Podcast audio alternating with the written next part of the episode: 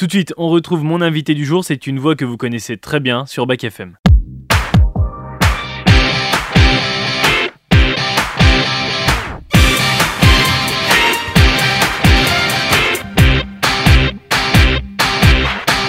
Et bonjour Daoud. Salut On n'est pas dans à quoi qu'on joue là. hein. Non, pas aujourd'hui. C'est pas une édition spéciale avec ma présence. Non, non, non, mais c'est que tu as envie de venir à l'émission. Écoute, il n'y a pas de souci, on pourrait te recevoir. hein. Bah écoute, euh, je pourrais, mais j'aurais pas une connaissance assez forte des jeux. Hein. Tu sais, Oh moi- mince. Ouais, moi je m'arrête à La Bonne Paye, Ouais. Docteur Maboul.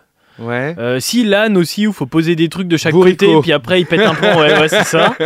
Euh, mon père m'a dû m'offrir ce jeu en hommage à ma personne, à Bourrico. Et euh, voilà. Bon, ouais. bah écoute, ça tombe bien parce qu'au mois de mai, on va mettre en place un grand tournoi de bourricot. Non, je te je plaisante, je plaisante. Tu seras en tête d'affiche de ce tournoi de Bourrico. Bah, ça ou arbitre. hein. Non, on va parler de quelque chose que tu as certainement déjà évoqué dans, dans À quoi qu'on joue. Bien un sûr. petit peu, peut-être, c'est les petites geekeries. Ça arrive Évidemment. euh, au mois de mars, là, ça arrive bientôt. Ouais. Un, un rendez-vous annuel du Conservatoire Exactement.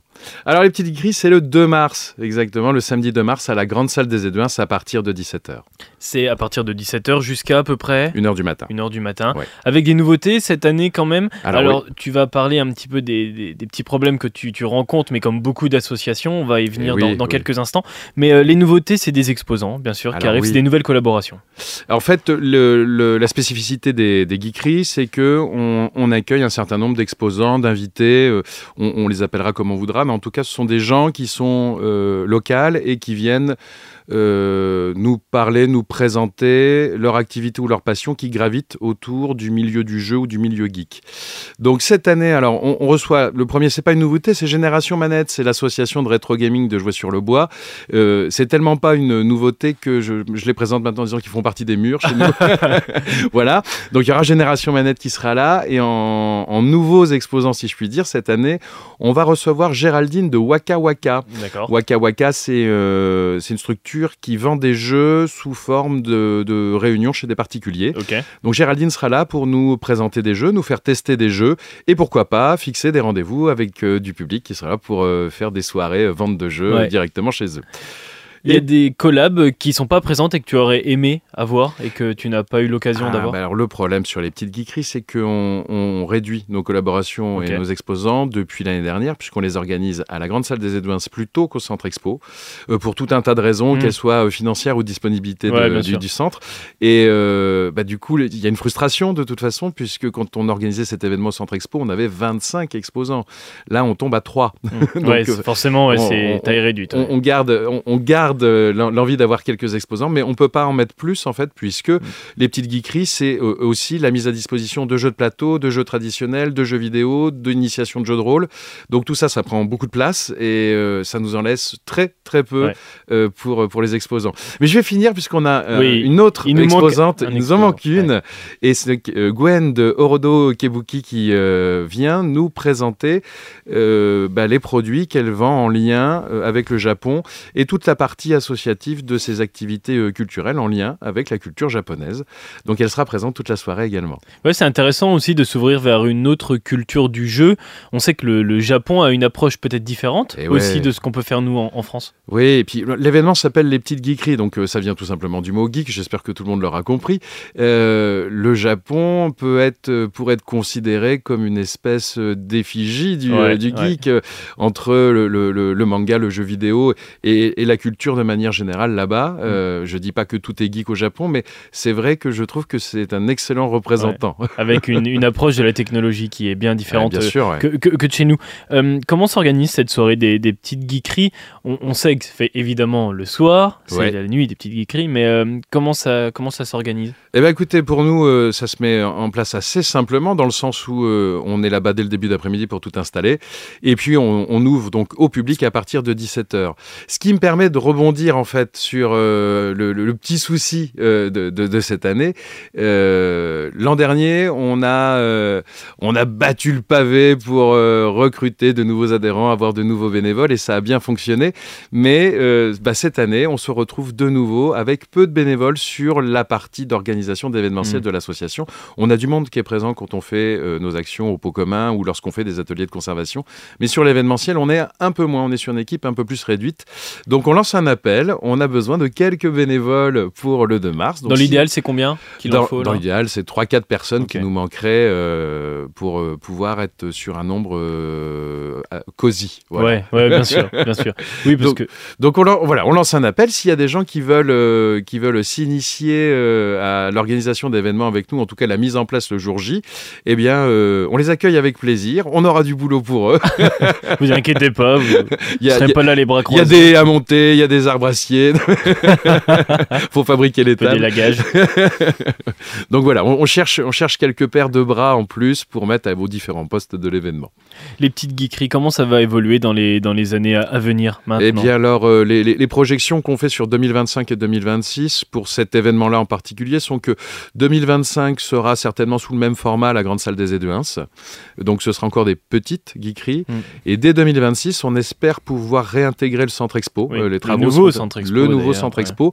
Euh, re- Reste d'ici là à connaître les, les- les conditions de mise à disposition, sûr. hein, euh, puisque ça va, ça va peser lourd dans la balance de l'organisation de l'événement, euh, pour pouvoir refaire des geekeries sur plus de 1000 mètres carrés comme Mm. on faisait en 2019 et en 2020, avec un vrai marché aux exposants à ce moment-là. Ouais, parce que le rêve absolu, c'est vraiment d'élargir le, le cercle de ces geekeries et, d'avoir le- plus d'exposants, plus d'animations peut-être aussi à Ah, côté. le, le- le- le- le rêve absolu, effectivement, ce serait d'avoir quelque chose de gigantesque, mais euh, on, va, euh, on va tout de suite euh, freiner un peu en se disant le premier rêve, la première étape du rêve, ça va être de revenir à un format de geeky comme on avait avant la pandémie. Mm. Euh, puisque c'est un événement qui tournait bien, qui on avait 25 bénévoles euh, sur tout le week-end, on est ouvert le samedi, le dimanche, et c'était 3000 personnes qui venaient sur le week-end nous voir au Centre Expo. Donc on aimerait bien revenir déjà sur cette formule-là, une fois que cette formule-là sera remise en place, réinstaurée et de nouveau dans les tuyaux, pouvoir, comme on avait prévu avant qu'il y ait la pandémie, se dire on a grandi. Voilà. Ça, ça fait partie des projets à, à long terme Tout pour, à euh, fait, tout à fait. pour l'association on avait, on avait plein d'idées euh, en se disant bah tiens le samedi soir on pourrait très bien organiser un concert on, pourrait- enfin, on pourrait faire tout un tas de choses et c'est vrai qu'il y a tout un réseau ludique qui s'est mis en place autour de nous euh, après l'organisation des deux premières geekeries avec des gens qui nous ont proposé ou sollicité en disant mais on peut faire ça Euh, je pense par exemple le- les concours de, cons- de cosplay qu'on organisait Ouais. bon bah là à la salle des événements on ne peut pas les faire donc bah, du coup il y a plus de cosplay il y a plus de gens en costume Mm, Pareil, mm. on laisse la thématique de l'événement, c'est juste les petites geekeries. Avant, on thématisait, on avait un thème à chaque fois. On a déjà fait le thème steampunk et euh, le thème euh, années 30, années noires, euh, Los Angeles, tout ça. Euh, bon, bah là, remettre des thématiques, c'est des frais en plus parce que ça veut dire faire de la déco et tout ça. Et, euh, et c'est vrai qu'on a du mal à être subventionné, donc euh, on- c'est l'association qui finance intégralement l'événement. Donc du coup, bah, euh, on fait avec ce qu'on a, Ouais, comme on sûr, peut. Enfin voilà. Nous, l'objectif, c'est que, un, l'événement puisse avoir lieu, deux, qu'il puisse rester gratuit pour le public. Et je vais insister lourdement là-dessus. L'événement est gratuit, l'accès est gratuit, les animations sont gratuites et les tournois sont gratuits.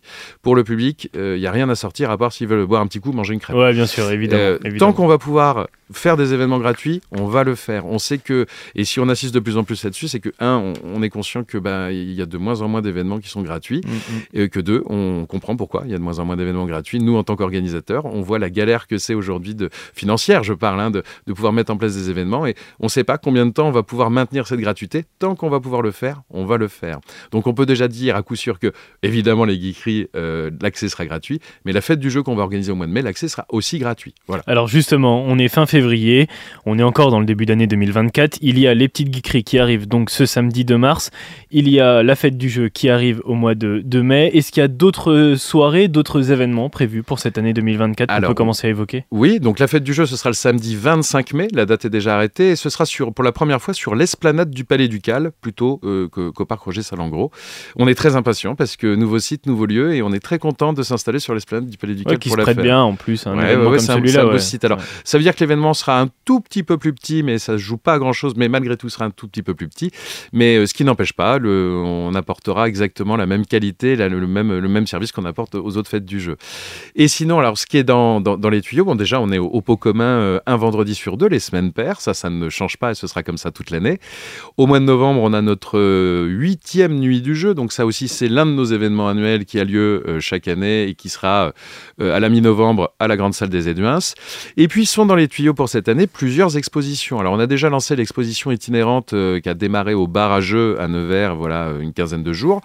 On est en train de voir avec la mairie de Nevers pour pouvoir mettre en place une exposition cet été dans un lieu du patrimoine. On envisage le, Palais du Cal, ou, le musée de la Faïence. Salle des expos. Euh, puisqu'en 2018, on avait fait une exposition au Palais du Cal euh, qui s'intitulait La Malle à jeu, qui était mm. une exposition de jeux, de jeux, anciens qui allait de 1850 à 1950.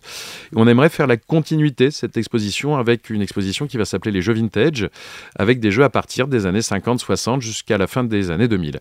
Euh, donc ça, bah, on est en train de travailler sur le projet, on est en train de voir avec la mairie de Nevers euh, comment on peut mettre ça en place et où on peut mettre ça en place, puisque on est euh, très très chaud pour faire des expositions, mais on a quand même un petit pépin, c'est qu'on ne dispose pas du matériel d'exposition. On a de quoi remplir des centaines de vitrines, mais on n'a pas de vitrines. Voilà. Donc on a besoin que la municipalité puisse nous mettre à disposition tout le matériel et, en plus du pour pouvoir réaliser cette exposition. Donc je ne manquerai pas de venir t'en parler, Théo, dès que j'en saurai plus. Et le projet de, de nouveaux événements comme euh, celui-là que tu viens, d'évoquer, ça vient d'un constat aussi qu'il y a un vrai engouement autour du jeu, que ce soit à Nevers, mais aussi sur, euh, sur le département de la Nièvre en général, et que le jeu intéresse les gens. Alors, ça fait 25 euh, ans, même un peu plus que je suis en association de jeux, ça fait presque 20 ans que je suis président d'association, et donc ça fait 20 ans que je donne des interviews, et ça fait 20 ans qu'on me dit, il y a un engouement, il y a une vague, euh, il y, a une dynamique en ce moment pour le jeu. Donc je crois qu'il y a toujours eu une dynamique pour le jeu, elle a, elle a bénéficié d'une espèce de, euh, de renfort ou d'intérêt supplémentaire pendant la pandémie, parce qu'on était tous coincés à la maison, et faire un jeu de société, bah, ça s'est trouvé être une activité qui était plutôt bien pensée à ce moment-là. oui, oui, bien sûr, il y a un engouement pour le jeu, il y a un engouement sans cesse, on le voit là. Cette semaine, par exemple, il y a le Festival de Cannes du jeu. Je crois qu'il n'aura jamais accueilli autant d'exposants. Je pense qu'ils vont battre leur record de fréquentation. Et je crois que ça fait deux années de suite qu'ils battent hmm. déjà leur record. Enfin, ça, oui, il y a quelque chose autour du jeu. Et puis, la France est devenue le pays avec le, qui produit le plus de jeux de plateau à l'année, alors que ces 40 dernières années, c'était l'Allemagne. Et depuis deux ans, c'est la France. Le plus gros éditeur de jeux mondial est français. Euh, donc, il y a quand même quelque chose de particulier avec le territoire français et le jeu. Et, espérons que ça hmm. continue comme ça. Et il y en a qui se font sur la Nièvre, à l'image par exemple des 4 éditions, là, qui commencent à, arriver de, de, plus en plus fort sur, sur le département, eh ben, avec des créations, etc. Tout à fait. Euh, et il y a pas mal de projets d'associations qui sont, euh, de, construction d'associations qui sont en cours et dont certaines ont déjà dû aboutir, hmm, euh, hmm. d'après ce que j'ai entendu. Donc oui, oui, oui, il y a une vraie émulation autour du jeu et, et c'est tant mieux. Et ce sera le cas pour les petites geekeries. Ça arrive donc samedi samedi 2 mars, à partir de 17h30. 17h, à partir de 17h. À partir de 17h. Je voulais euh, gratter une demi-heure. à partir de 17h à la salle des Éduins. Merci beaucoup, Daoud. Merci à toi. Voilà Bac FM tout de suite, c'est le retour du son pop rock. On se donne rendez-vous ce soir à 18h30 avec mon invité du soir. On parlera des épiceries participatives qui arrivent de plus en plus dans la Nièvre avec Bouge ton coq.